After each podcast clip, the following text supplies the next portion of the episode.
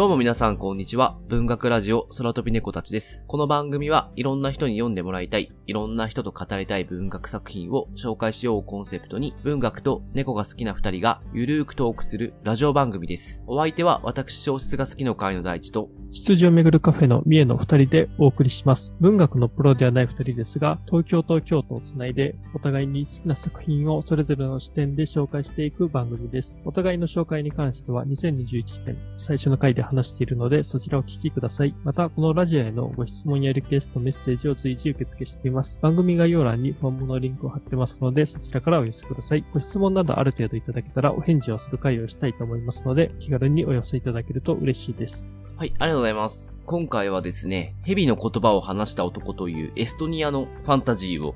ご紹介したいと思います。で、こちらなんですけれども、えっ、と、私大地がですね、書店で見かけて気になり、えーもう多分発売したのが6月なんですけど、今年の。ちょっとこれやばそうだなと思って、もう表紙、帯、タイトルからですね、もう、ビンビンに感情して、で、と夏過ぎぐらいかな。ちょっとみえさんにこれちょっとそのうちっていう話をしたら、まあ、みえさんもの乗ってきてくれたので、もうそこで結構な値段がしたんですけど、そこで購入して、えー今日ちょっと紹介しようという流れになりました。これ私、密かにこれが翻訳大賞候補になるんではないかと思って、あ、の、まあ、とか、はじめ、見見た瞬間に思ったんですけど、これ、あ、これ取りあそう取りそうだな、みたいな。あ、もう表紙を見て、表紙とこの雰囲気から。雰囲気で。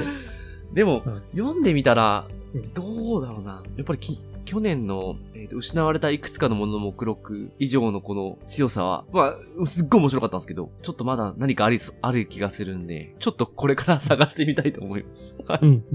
まあでも、あの、うん。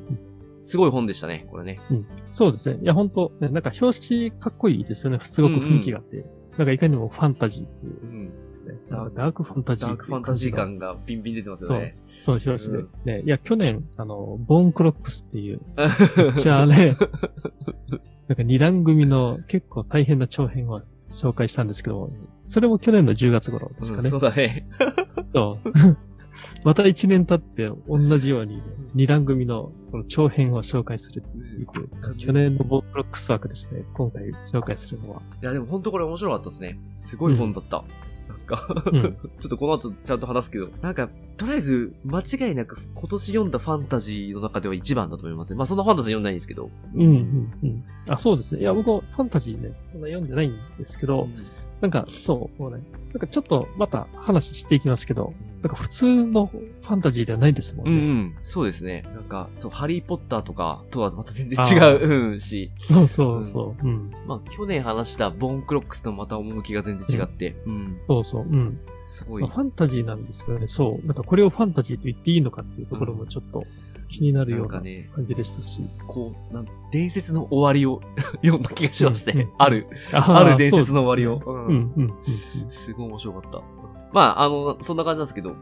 今回ちょっとご紹介していきますんで、よろしくお願いします。で、今回なんですけど、前編後編でちょっと分けさせてもらってます。まあ、長いっていうのもあるんですけど、ちょっとですね、まあ、これ、これ、この本こそなんていうか、我々文学ラジオ、空飛び猫たちがこう、あ、なんだろうな、扱うど真ん中だなと思ってて、えー、結構多分、知らない人多いと思うんですよ。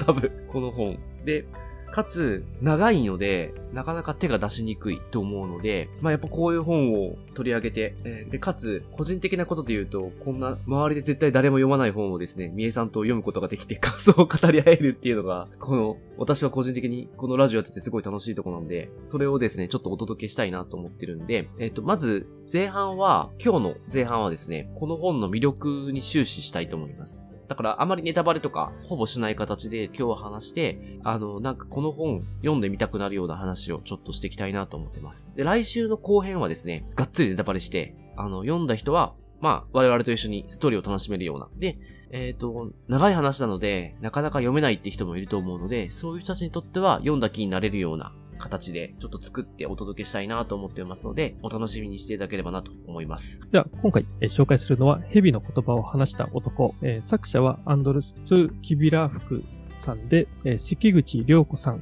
役になります。えー川出処方新社から、えー2021年年 6, 6月にえー刊行されています。じゃあ、私の方から、ちょっとあらすじを。これもうあらすじじゃないんですけどね。ちょっと読み上げさせていただきます。はい。これがどんな本かって、トルーキン、ベケット、エム・トウェイン、宮崎駿が世界の終わりに一緒に酒を飲みながら最後の焚き火を囲んで語ってる。そんな話さ。エストニア発壮大なファンタジーとなってるんですけど、まあ、これ、あの、ちょっと弁明しますと、アマゾンもそうですし、川出消防新社のホームページでも、あらすじ途中これが紹介されていたので、ちょっと読み上げました。で、これなんですけど、まんま帯に書いてあるんですよ。で、もう私はこの帯の、あの、メッセージにだいぶやられて、これ絶対面白いと思って、あの、記憶に刻み込まれた形になってますね。うん。そうですね。いや確かになんか宮崎駿が出てくるとね、これね、こう、日本人の DNA としては。そうそう、そうそう。なんかちょっと気にはなりますね。そうそうね。で、えー、まあ、あの、具体的な、なんだろうな、あらすじに近いようなことは、まあ、この本、あの、前編でもいろいろ話していくので、まあ、この後聞いてもらえばなと思うんですけども、まずちょっとこの小説の補足として、いくつかお話ししたいことがありまして、フランスのイマジネール賞ってのを取ってるんですよ。で、これ、もともとエストニア語で書かれて、その後、ある方がフランス語に訳して、みたいなんですけど、多分それで、あの、このフランスの賞を取ってるっぽいんですけど、この賞ってのはなんか、ケンリュウさん、まあ以前物縄れでも紹介したケンリュウさんなども取ってるらしく、なんかすごい賞なんじゃないかなと、ちょっと思いました。で、ちょっとこのイマジネール賞について調べてみたんですけど、あんまり情報が、こう、日本ではヒットしなくてですね、なんか、も、もともとフランスでアポロ賞っていうものものがああって、それの後継らしいんですけど、基本なんか SF ファンタジーに与えられる賞のようです。で、このイマジネール賞なんですけど、海外の作品も、まあ、まあ、フランス語で翻訳されればってことなのかもしれないんですけど、対象となる形になってて、賞を取ったということで、えーまあ、注目されたのかなっていう感じですね。この本なんですけど、エストニアで2007年に発売されてベストセラーになったみたいです。これ、エストニアの人口がですね、約えー132万人らしくて、で、3万5千部売れたらしいんですね。だからもう、結構なパーセンテージ、まあ、パーセンテージ、まあ、何パーセントだろう ?1 パース、ん ?3% ぐらいん？かな 3%? 3%ぐらいか。うん。の人が読んでるんで、まあ、日本だと125万冊相当という形になるんで、まあ、めちゃめちゃやばい作品だなという感じになりますね。で、あの、さっきも話した通り、フランス語に訳されて、えーフランスでも売れて、えー海外でも話題になり、まあ、その流れで、ようやく日本でも翻訳されたという形になってるみたいですね。で、えっと、今回、まあ、あの、エストニアという国が舞台で、まあ、その作家さんが書いてるんですけども、エストニアっていうのは、地理的なところで言うと、あの、北欧にあって、あの、フィンランドのちょっと下ですかね、あの、スウェーデンとかとすぐ近くにあるという。で、えっと、バルト三国と呼ばれる、あの、バルト海に面している国になります。で、公用語は、あの、エストニア語というのが、あの、あるんですけども、まあ、もともとあの、ソ連から独立した国でもあるので、結構、ロシア語を話せる人っていうのも、まあ、たくさんいると。まあ、そういう国なんですけど、あの、今ではですね、あの、電子国家として、あの、知られていて、まあ、IT 企業とか、すごくたくさん、あの、で、出ていて、あの、実はあの、スカイプを生んだのも、あの、エストニアというですね、ちょっとあの、今朝調べていったら、そこで気づいて、わ、すごいって思ったんですけども、そうまあ、そういう意味ではね、あの、電子化とかも日本より進んでいて、なんかあの、国民の98%が、あの、まあ、電子 ID カードっていうんですかね、なんかそれ持ってて、結構もうネット上でいろんな手続きであったり、なんかもうショッピングであったり、もうそういったのがもう、ね、あの、できてしまうっていう、もうかなりあの、最先端を走っている国でもあるというのがエストニアです。私もちょっと調べて思ったんですけど、めっちゃエストニア今行きたいです。すごい綺麗な国です。バルト海か。に面してて、すごい綺麗な国な印象をちょっと今持ったんで、すごい行きたくなってますね。そうですね。うん。なんかね、小説読んだ後にこのエストニアを調べると、ちょっとまた印象が、見方が変わってきますよね。うん。ね、なんかすごい良さそうな気がしてしまう。はい。そうそうそう。で、で、あの、まあ、バルト海っていう、海に面してるんで、あの、島も、あの、持ってるんですね。なんかね、うん。その中にあの、サーマレー島っていう、うんうんうん。あ、の、島もあって、ね、これとかもあの、まあ、小説の中で出てくる名前なんですけども、なんかちょっとね、なんかそう、その、なんかちょっとした島なんですけどね、何かすごく気になるっていうか、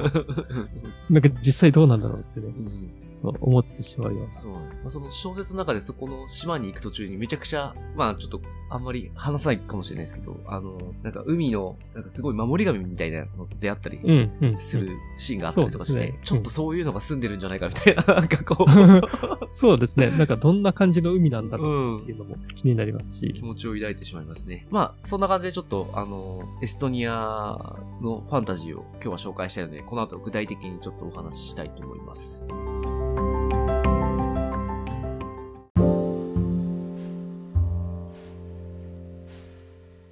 で、まずですね、この本の、えっ、と、冒頭で話したあらすじだと全然何のことかわかんないと思うんで、まあ、どんな話かっていう話をまずしていきたいんですけど、まあその前にちょっと印象をちょっと最初話させてもらいたいなと思ってます。これ私の印象なんですけど、まあ、あの、これ、えっ、と、帯にいくつか文章がやっぱ書いてあって、で、そのうちの一つに、なんかおそらく孤独を扱った現代文学の最高峰の一つっていう言葉があって、で、まあ、他にもいろいろ文章書いてある中から、結構ですね、孤独を扱った作品っていう印象が強かったんですよ、読む前。で、これ最初の、もう冒頭っていうか入りも、なんか森にはもう誰もいない下りから入ってきて、なんか最初から結構不穏な空気が出てて、もうなんか主人公が森に一人で残されて孤独に生きていくような話なのかなと。なんか以前紹介した黄色い雨みたいな孤独に関しての描写が永遠と続くのかなと思ったら、まあ、全然違って、結構ですね、登場人物も多くて、それなりに賑やかに展開していく物語でした。だから結構先入観持って最初よ読んじゃって、なんかずっと最初、これいつから主人公一人になるんだろうってずっと思って読んだんですけど、まあ結構そんなことなく、あの、進んでいうんく、まあ蛇の言葉を話した男の話なんですけど、まあただ、だからといって、この帯にある通りですね、結構ちゃんと孤独に関しては結構あ、まあ扱ってる作品なんで、そういうとこでは刺さる作品だなと思いましたね。なるほど。うん僕も、あの、ファンタジーとして紹介されていたんで、結構エンタメ要素の魔法とか、あの、戦争とか、うんあの、そういう話が入ってくるのかなと思ったら、意外と、あの、そういうのはちょっと少なめで、まあ、あの、途中途中入ってくるところはあるんですけども、結構それよりもね、なんか主人公の、まあ、リアルな人生が描かれているなっていう印象でしたね。うん。なんかね、主人公のその心理描写とかもすごく多くて、なんかもう完全にその主人公目線の物語なので、まあその少年の成長物語でもあるっていうのが、うんまあ読んでみて思ったところで、そうですよね。はいうんあとはね、あの、エストニアのことはもう全く知らなくても大丈夫でしたね。そうですね。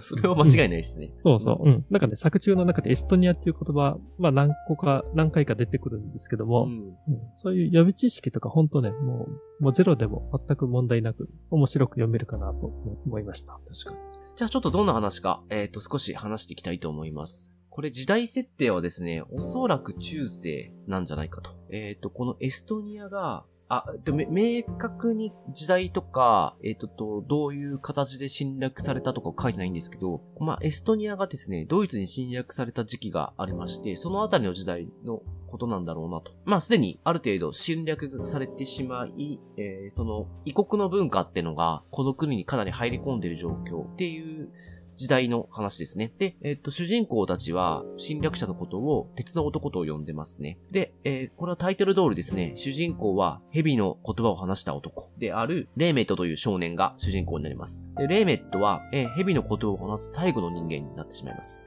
で、これ、人々は森で暮らしていた、まあ森の民みたいな感じなんですけど、森で暮らしている人たちの話なんですが、えっ、と、この森のすぐそばにですね、村ができて、侵略者たちが、そのエストニアの人たちをそこで、まあ住まわせて、キリスト教を教えたり、まあ便利なものをこう渡したりして、畑を耕ささせたりとかして、暮らさせてますね。で、えっと、森の方に住んでる人たちは、あの、蛇の言葉っていうのを話すことができます。で、この蛇の言葉は、えっと、蛇だけに通じるものじゃなくて、まあ、これはそもそも蛇がですね、他の動物を操るためにこう、持ってた言葉で、えー森に住む動物たちはほとんど有効で、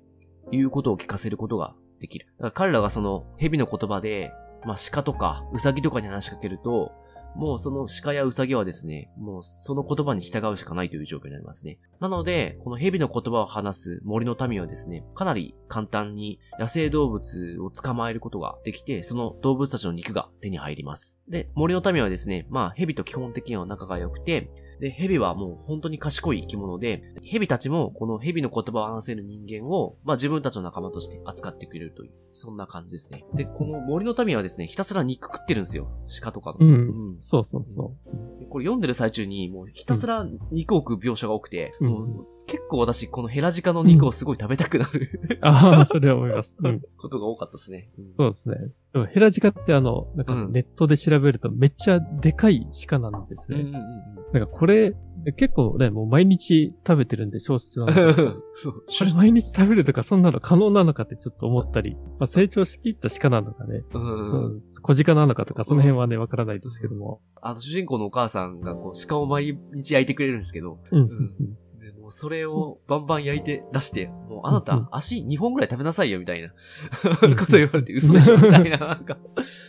まあ、その辺もちょっと面白いですね。うん。そうそうそう。うん。そうですね。で、なんかね、野生動物の、あの、肉がうん。手に入るっていうところで言うと、あの、蛇の言葉を使って、なんか直接それで動物を殺すとかというわけではなくて、うん。なんかあの、操ることができるっていうか、あの、命令させることができるんですよね。うん。なんか、まあ、そこで、あの、蛇の言葉を使うと、なんか動物がもう自ら、あの、命を差し出してくれるという、なんかそういうね、あの、関係になるという、なんかね、そういうすごい力を持った言葉であると。まあ、この主人公の、あの、まあ、住んでいる、あの、森には、まあ、その、まあ、蛇との、その、つながりっていうのもあるんですけども、その、あの、蛇の中でも、あの、伝説上の、あの、サラマンドルという、あの、蛇がいて、まあ、これが、その、まあ、森の守り神のような存在でもあるんですけども、このサラマンドルはあの伝説、えーとして言い伝えられているので、あの蛇の言葉を操る人間が1万人いて、でうんみんなで呼びかけないと現れないと、えー言われていて、まあ、ただその姿を表すと、本当翼が生えていて、あの空を飛べる、まあ、蛇なんですけども、とんでもなく巨大な蛇で、で、で、あの侵略者ですね。さっきあの鉄の男とかっていう言葉ですけど、そういう、侵略があった時、まあ、海から攻めてくる、そういった人たちをもう、サラマンドル一匹でもう追い払うことができたという。この主人公は、その、まあ、森の、もうね、もう守ってくれる、この伝説のサラマンドルを、まあ、いつか見たいと思って、まあ、生きていくというか、えまあ、その森の中でそういう思いを持つようになっていると。サラマンドルはあの伝説上ではあるんですけども、まあ、ただその森の人たちというか、まあ、主人公にとってはもうまだ存在しているものとして、ねうん。あの思われているというそうですね。なので、まあ、この小説は結構このね、サラマンドルをめぐる小説でもあるという感じですよね。そうですね。なんかイメージドラゴンですよね。あ、そうですね。ん確かに確かに。ヘビというよりかはうんドラゴンか。まあ、それでその森のすぐそばにあの村があるんですけども、なんかね、この、えっと、村もキリスト教に、まあ、染まってきてというかですね。あの結構キリスト教徒たちが、まあ、住むようになって、まあ、その村の生活、まあ、ライフスタイルであったり、その文化的なところであったりっていうのも、もうかなり、あの、変わってきていて、で、かつてその村の人たちも日々の言葉っていうのを操れ、えっ、と、話すことが、あの、できていたと言われているんですけど、もうそういったのももう忘れ去られていたと。うん。うん。で、さっき大吉さんの話でヘビは、まあ、とても賢い生き物で、まあ、あの、すごく、あの、尊いものというのが、まあ、も森の中では認識されていたんですけど、あの、まあ、キリスト教からすると、もうヘビは、あの、悪魔の扱いであって、ね、その辺の、そのヘビに対しての見方の違いはそうだし、あと、まあ、森ではもう、毎日肉を食べるというのが当たり前だったんですけど、でも村ではその肉というのは、あの、すごく貴重品で、とても食べれるものではない。まあ、その代わり、あの、穀物を育てているんで、パンを食べると。そういう食生活の違いですね。これに関して、レイメットだいぶ、レイメットからすると、なんでそんな風にい、あの、生きてるんだっていうね。あそうの、そうそう。野生動物を捕まえずに、そうそう。感覚なんですよで、ね。レそうなんですよ。レイメットからすると、まあ、ヘビの言葉、ね、知ってたら野生動物いくらでも捕まえれるし、もう肉とか食べ放題じゃないかと。うん。で、やっぱりその森の人からすると、あの、そのパンっていうのは口に合わないんですね。うん。ななんで、なんでパンみたいなまずいものを食べないといけないんだってね、思うっていう。まあ、この辺のね、なんか村と森との、あの、違いっていうのがね、結構、まあ、大きな対比で、あの、描かれているんですけども、まあ、ただこの、まあ、森もずっと昔のようにっていうわけにはいかなくて、やっぱりどんどん人が減っていって、最終的に森に残ったのは、あの、まあ、レーメットの主人公の家族と、あと、まあ、森に住んでいる賢人ですね。もう偉い人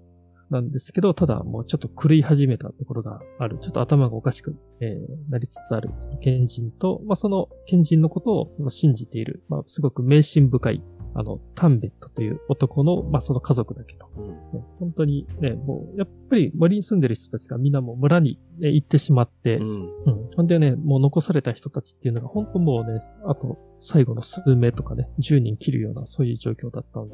で。で、まあね、ただ村の生活もそのレーメットからすると信じられないくらい盲目的だし、森の賢人もあの精霊がいると。あの、信じて、もう狂った、あの、行動ばかりしていると。えーなので、あの、結構主人公の目線からすると、もう村と森、二つの世界があるんですけど、どっちも人間の愚かさというか、これはおかしいんじゃないかって思えてしまうという。まあ、その、でも森か村しかないという、その世界で生きていくしかないという、結構その主人公にとってはもう孤独うんが強くて、しかもその世界に幻滅していくという、まあ、そういう物語ですね。そうですね。この孤独と幻滅っていうのが結構、この物語のキーワードですよね。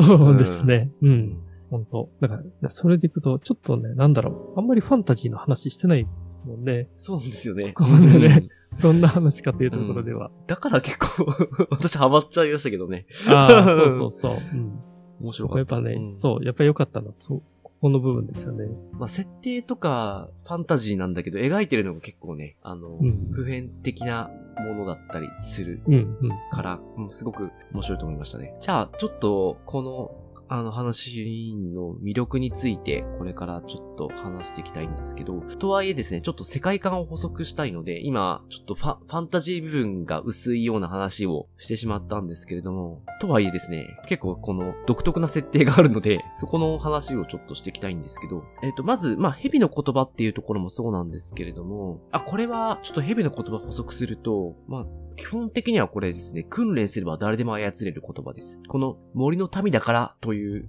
特別なことじゃなくて、誰かからちゃんと教われば話すことができる、えーものなので、まあ、私たちからした英語みたいな感じですね。うん。あの、ある言語みたいな感じの感覚です。まあ、まあでもそれによって、あの、動物たちがこう、言うこと聞いちゃうっていうのはまあファンタジーなんですけど、まあそれはもともと彼らにずっと昔、あの、なんだろうな、組み込まれたものの一つなので、これはもう絶対に逆らえない。賢い動物は、まあその言葉を使ったことによって話すことができるようになりますね。で、他にもですね、ちょっとなんていうか不思議な設定が多くて、例えば狼なんですけど、えっと、森の人たち人たちはですね、狼を飼ってるんですよ。で、これを家畜のように飼ってて、で、狼の、まあ、乳、ミルクを絞って飲んでます。でこれが結構彼らにとって必需品というか、あの、重要な栄養素の一つなんだと思うんですけど、これ牛じゃないんですよね。なんで、うん普通だったらこれ牛がこのミルクを出す役割、牛乳を出す役割をすると思うんですけど、森の民はですね、狼からこのミルクを取って飲んでますね。うんなんで、狼を小屋で飼ってたりするんですよ。うんこのあたりの設定がちょっと変わってて、で、これちょっと、あの、読んでる時すげえ不思議だなと思ってたんですけど、よくよく考えてみれば、この森の民ってこの、何かを栽培するとかを育てることができないので、多分牧草みたいのを育てることができないので、牛が飼えなかっただけかなってちょっと今思いましたね。う うん。でも、牛のような感じで狼をみんな家に飼ってて、え乳を絞ってます。うん。そうですね。なんか、森の民は結構狩猟民族な、うんうんうん。あの、イメージですよね。うんもうその日食べるものをその日か買ってくるというか。うんまあ、ただ狼なんで育ててましたけど、うん。おそうですね。狼だけちょっと例外ですよね。うん。ね、なんかそのミルクはちょっと神聖なものというかね、うんなんか特別扱いしてましたし、うんまあ、確かに牛出てこなかったですね。そうですちょっね。牛出てこなかったですね。と。まあ大地さんに聞いて、そこで気づきましたけど。なるほど。そうそう。かなりですね、面白い設定が一つありまして、熊ですね。熊。うん。熊の設定がちょっと、森には熊が住んでるんですけど、熊はですね、割かし賢いので、人間と意思、言葉で意思疎通はできるんですけど、そこまでこう、高度なやり、高度なやりとりっていうか、まあ、まあ、意思疎通できる、なんか片言で話せるよぐらいの感じなのかな。あの、うん現実で言うと。うん。まあ、意思疎通ができます。で、熊はですね、人間の女性が好きなんですよ。人間の、あ、男の熊か。男の熊はですね、人間の女性が大好きで、まあ人間の女性に浴場するんですね。この人間の女性も、なんか知んないけど、熊に誘われると、なんか可愛いとか思ってしまうらしくて、誘いに乗ってしまって結構関係を持ちがちなんですね。このうん森の民の女性たちは。で、もうこれでどういう行為が行われてるかよくわからないんですけど、まあ、乳くり合ってると。で、うんで、こ結構、ちょっと、冒頭で話されるんですけど、この主人公レーメットのお父さんは、この、レーメットの、あ、まあ、外出中に、レーメットの母が、熊とこう、行為中の時に帰ってきてしまって、で、驚いた熊に頭を食われて死んでしまったっていうエピソードをパッ、もう、サクッと挟まれるんですけど、うそんなことあったの？みたいな感じにうん なるんですけど、割とこのあたりが、まあ、最初真剣に描かれるんだけど、徐々になんかその話がちょっとコメディチックになってきて、この不思議な熊となんか共生してるというか、うん。まあ、熊とも会話できるし、熊と、まあ、生活もしてるっていう不思議な、あの、この森の生活になってますね。うんうんそうですね。まあ、ねちょっとお父さんが熊に殺されたっていうので、やっぱ、あの、ただ、作中に出てくる熊は結構ね、なんか面白い存在というか、うんうんなんかコミカルな、可愛らしい存在ですもんね。うん。不思議な。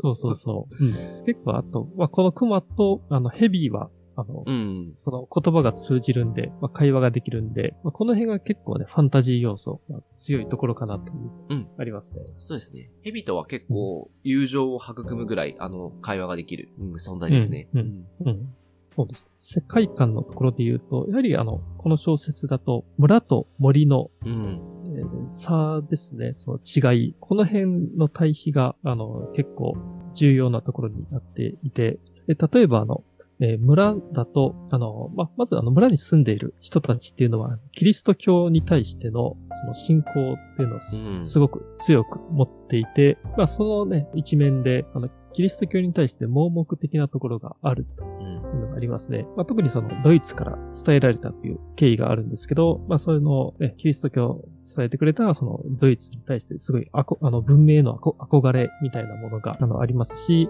うんで、あの村人たちはそういうところから、えっと、キリスト教の中でもすごい強い存在の騎士とか、あのそういう人たちに対してもう虜になるところがあったり、まあ、とにかくその村ではキリスト教が一番偉い、すごい、みたいな、えー空気がまあ漂っていると。で、あとですね、この、まあ、盲目えー的なところがやっぱり村にはあって、うん。例えばその、まあ、その当時、あの、キリスト教で、えっとですね、子供の段階ですね、男の子が、あの、男男性器を切る、まあ、虚勢するっていう、あの、流行って、えっと、いて、まあ、それを村の人たちもみんな実践しようとしてしまう。まあ、こういう、なんていうんですかね、あの、まあ、盲目的に信じてしまっているところが結構、まあ、滑稽なところでもあるし、うんなんか人間の愚かさというところも、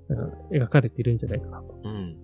うん。なんか、この、まあ、レイメットからすると、あの、もともと同じ森の民で蛇の言葉を操っていた人たちが村に移り住んでいってしまって、まあ、すまあ仕方ないかなっていう感覚はあるんですけど、で、その人たちと再会したりすると、蛇の言葉を忘れていて、で、よくわかんない異国から伝えられたキリスト教を信じてると。で、それに行動も縛られてるし、そんなんで大丈夫なの？みたいな、なんか、あの、うん、感覚を持つんですけど、でももう村ではそれが当たり前だし、そうしないといけないんだみたいな感じになってて、まあ、これが結構その、この小説で言うと、いくつか人間の愚かさが描かれるんですけど、うんまあそのうちの大きな一つのですね。そうですね。まあ、ではね、一方でじゃあ、あの、森はどうかっていうと、森も、うん。やっぱりもう昔からの風習がもう根強くあって、で、あの、まあ、昔はね、人たくさんいたかもしれないですけど、まあ、レイメットの主人公の生きている時代だと、もう本当に2世帯とかしか残っていなくて、もう10人切るような状況だし、で、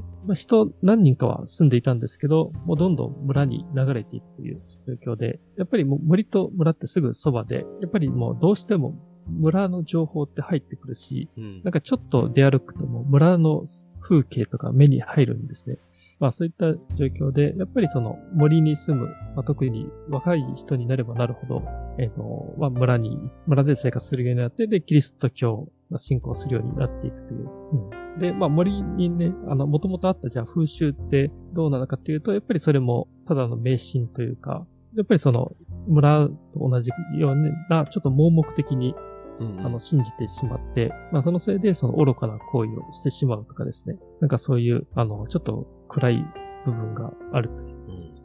森にはですね、えー他にも、ちょっといろんな、あの、人たちが住んで、実は住んでいて、で、遥か昔から生きているエンジン、猿、猿の人、エンジンですね、が二人いて、まあ、彼らは結構長く生きて、この森で暮らしています。で、この二人もそのエンジンたちの中では最後の生き残りのようで、この二人の蛇の言葉はですね、かなり古いもので、動物だけではなくて虫にも効果を発揮するぐらい強いものですね。で、なぜか彼らはですね、シラミを飼っていて、えーあの、まあ、紙につくシラミですね。で、でそのシラミをですね、こう、強いシラミ同士を掛け合わせて、どんどん大きなシラミを生み出していき、最終的にはですね、鹿ぐらい、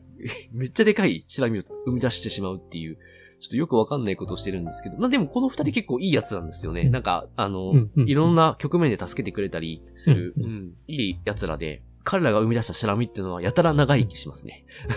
そうですね。ちょっと気持ち悪い。んですけど。そうそうそう。ね、このシラミの研究面白いです。うん。だいぶね。そうね鹿ぐらいの大きさのシラミって一体どういうものなのかってね。うん。ちょっと想像できない。そう、想像できないですね。だからこういうのがなんかアニメ化とかなったら、また面白そうだなと思いましたね。実写はちょっと怖いな。そうそうそう。うん。そうですね。まあ、あと、この小説の魅力のところでいくと、まあ、結構、まあ、小説の中の状況とか設定とかっていうのが、あの、まあ、現在の、あの、自分たちと重ねれるところもあるなっていうのも思っていまして、まあ、例えばその主人公とか、あの、まあ、他の登場人物とかが、あの、置かれた状況ですね。なんかこれが結構ね、なんか単純な話ではないんですよね、意外と。その、主人公はその森の中で、まあ、最後の蛇の言葉が話せる人物というので、で蛇の言葉を知ってるからこそ、あの、まあ、森の中でも、村の中でも、その自分の、なんか、居場所が見つけられないというかですね。やっぱりその、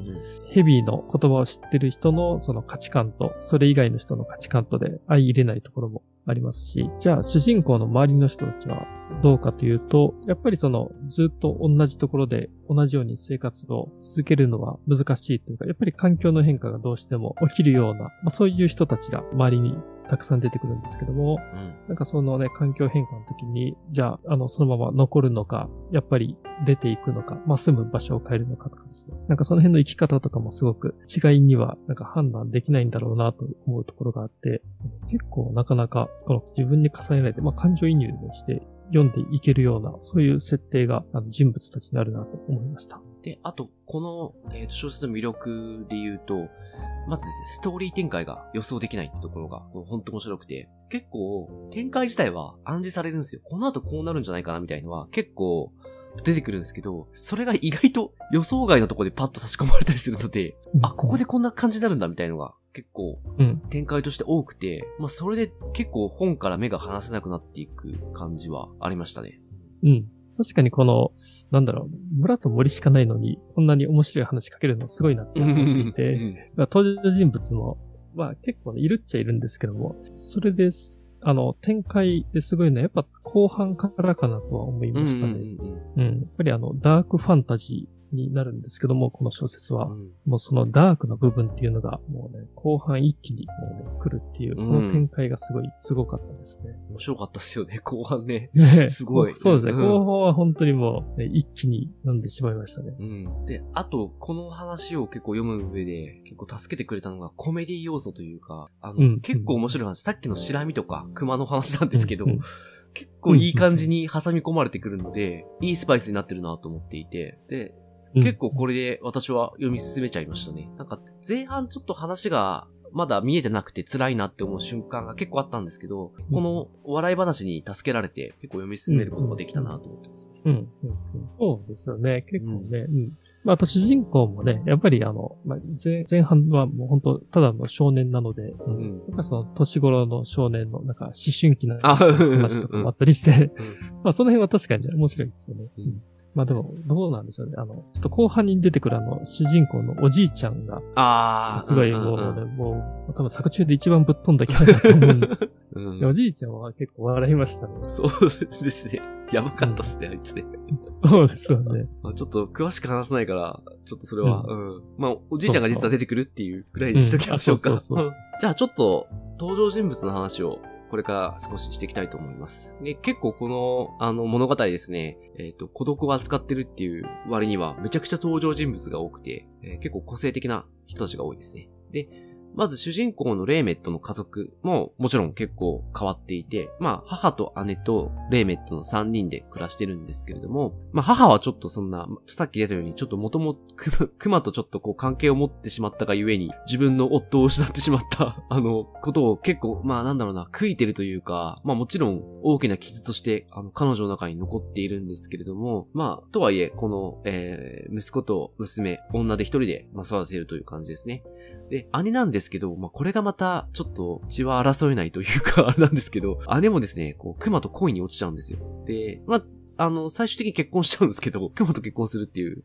あの、なかなかすごい状況になるんですけど、っていうぐらいちょっとぶっ飛んでますね。で、レーメットには、ボートレっていうおじい、おじさんがいまして、まあ、これは母の、お母さんのお兄さんか、に当たりますね。で、ボートレっていうのがもう蛇の言葉の達人で、で、ボートレからレーメットは蛇の言葉を徹底的に教え込まれます。で、レイメイトにとって、このボートレおじさんは父親代わりですね。で、もうなんかもう父親の記憶はもう薄れ切ってるんで、もうボートレが父親みたいな感じで彼は慕って生きてますね。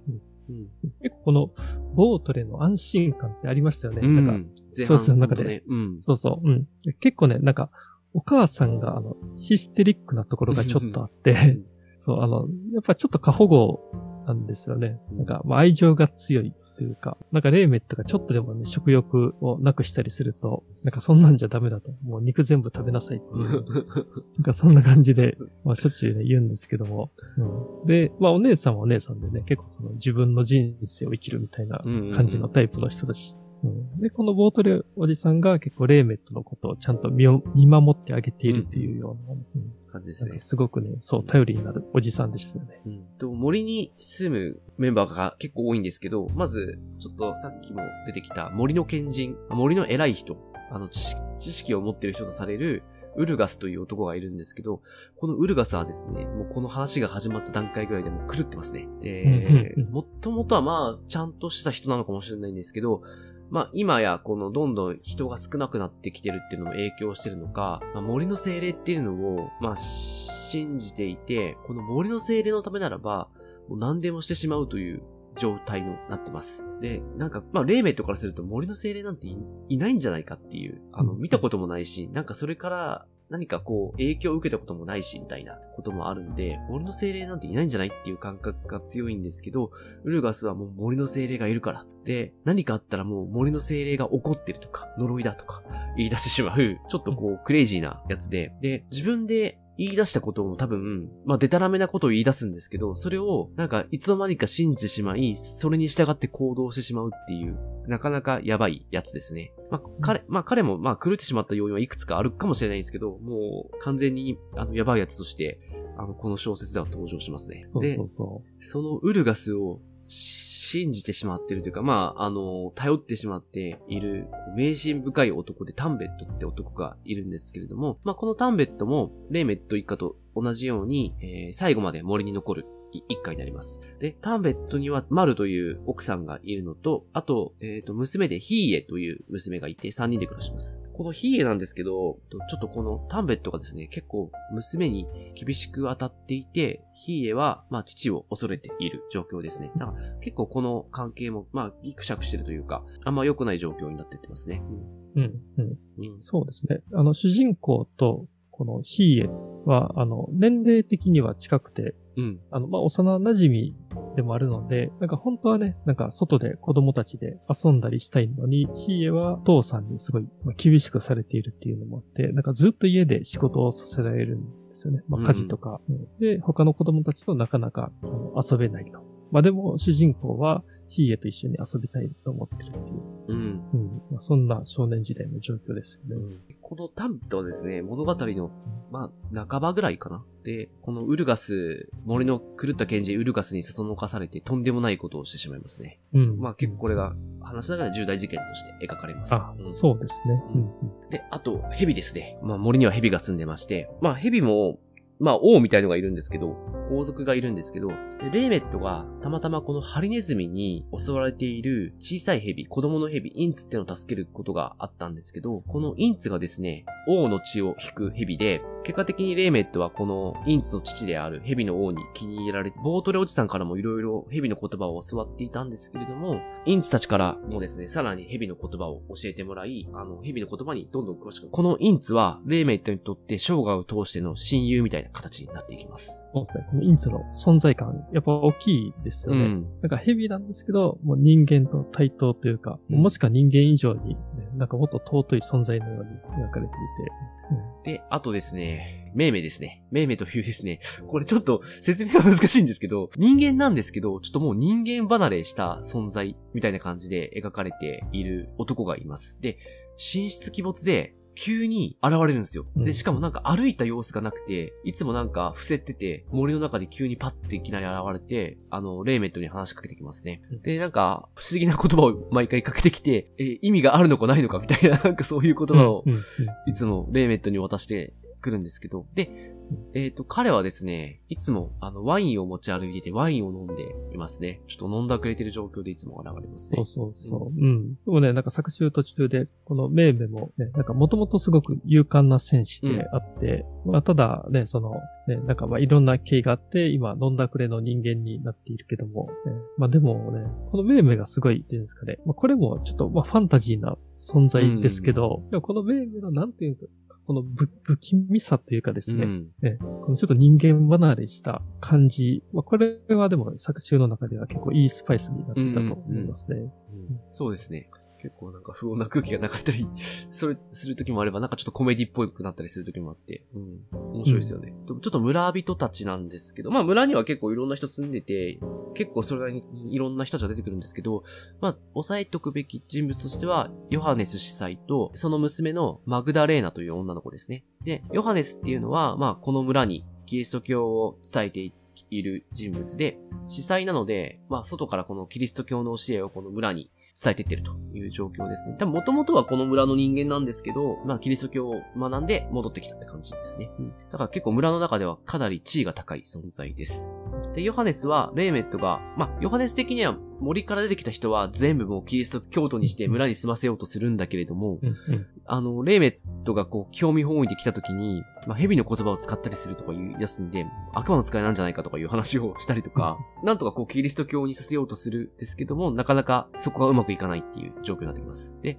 で、マグダレーダ。その娘マグダレーダは、ちょっとこの子女の子変わっていて、他の村人のようになんかキリスト教を盲目的に信じてはいるんだけれども、その半裏で悪魔のような力も生きていくには必要だと思っていて、このキリスト教の教えと悪魔の力、二つがこの先のなんだろうな、世界で生きていくにはほ必要なんじゃないかっていう、ちょっとなかなか変わった視点を持った女の子で、レーメットから、まあそういうことを学ぼうとして、ちょっと近づいてくるという、そういう状況になってきますね。うん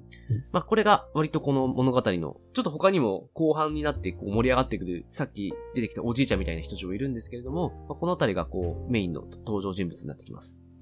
そうですね。このマグダレーナは、あの、すごい美人で、うん。こうね、その最初は、あの、レーメットも、その、もう見かけですごい好きになるっていうかですね、あこの、この人、可愛いって思ってしまうような人で、でもね、あの、ちょっと、あのミステリアスなところもあって、うん。まあ、結構ね、なんか、個人的には魅力的な人物だったなって思って言ってましたね。キリスト教以外のところも、なんか、考え方として持ってるのが、マグダレーナだったのかなとうん、ちょっと思ったりはしますね。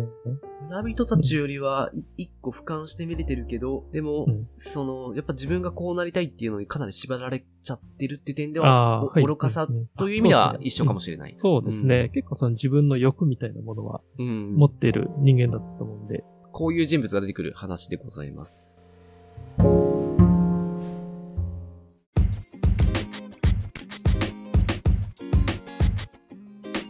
で、ちょっと、えっ、と、まあ、このあたりにして、全体を最後、俯瞰した話をさ、前編は終わろうと思うんですけれども、私の方からちょっと話させてもらうと、今まで話した通りですね、これ、森と村っていう関係と、森の中でも、まあ、ちょっと狂った賢人、ウルガスとかタンメントみたいに、なんか迷信深くて、盲目的になってる人たちと、あの、このレーメットの考え方っていうのが結構違っていて、まあそこが描かれているので、それをフックにいろいろと考えさせられる、あの、物語だったなと思います。なんで、読んでるとなんか、あのー不思議なんですよね。レーメットの方が古い生き方をしてるけれ、していて、村の人たちが、まあ新しい生き方をしてるんだけど、考え方としてはなんか村の人たちが古く感じたりすることもあったりして、うん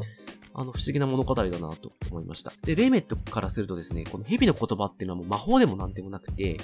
あの、ほんと習得するのに頑張れば誰でもできるもの。まあもちろんすごくレイメットは努力したんですけれども、まあ努力したからこそ多分感じてて、それを、その努力をしないで、なんていうか、キリスト教だったりを盲目的に信じて、えー肉を食べずパンを食べている村の人たちは、まあ、言い方あれですけど、ちょっと見下してるというかバカなんじゃないかなと思っている節がありますね。だからこそ、そんなキリスト教の神とかは、まあ、信じるに値しないと彼は思っています。で、このあたりの対比とかがこう描かれていくような物語になってるかなと思います。うん。そうですね。あの、レーメットがね、やっぱり蛇の言葉を知っていて、で、なんかね、いや、こんなにいいものを、あの、みんな使えばいいのにって思うけども、でも他の誰もそこにはもう見向きもしてくれないっていう、なんかね、この、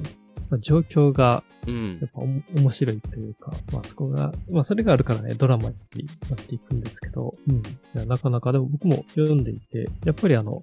まあ村と森の対立っていうところはあるんですけど、まあただそれが単純な対立の話ではなくて、もう大地さんが言っていたみたいに、ねやっぱりレーメットが、えっ、と、信じているところに本当のなんか真理みたいなものがあるのかもしれないと。まあただ、レーメットは最後に残された人間で、うん。本当の意味での味方、まあ家族、家族とかはね、愛情を注いでくれてはいるんですけど、だから本当の意味での、あの、味方とかって、あの、おそらくいなくて、うんまあずっと葛藤しながら、あの、生きていったと思いますし、あの、森と村、どっちにも、あの、居場所がないというか、自分がいるべき場所は、本当はどこなんだろうというのを、なんか、求めたり、あの、不安に思ったりするっていうのがあって、まあそういうのは、ね、なんか、まあ、いろんな社会が、あの、存在している、まあ、今のこの世の中にも重なる要素なのかなと思いますし、ねまあ、すごく面白い話なんですけど、やっぱり、ね、なんかすごく今に重ねて読めるっていうところも、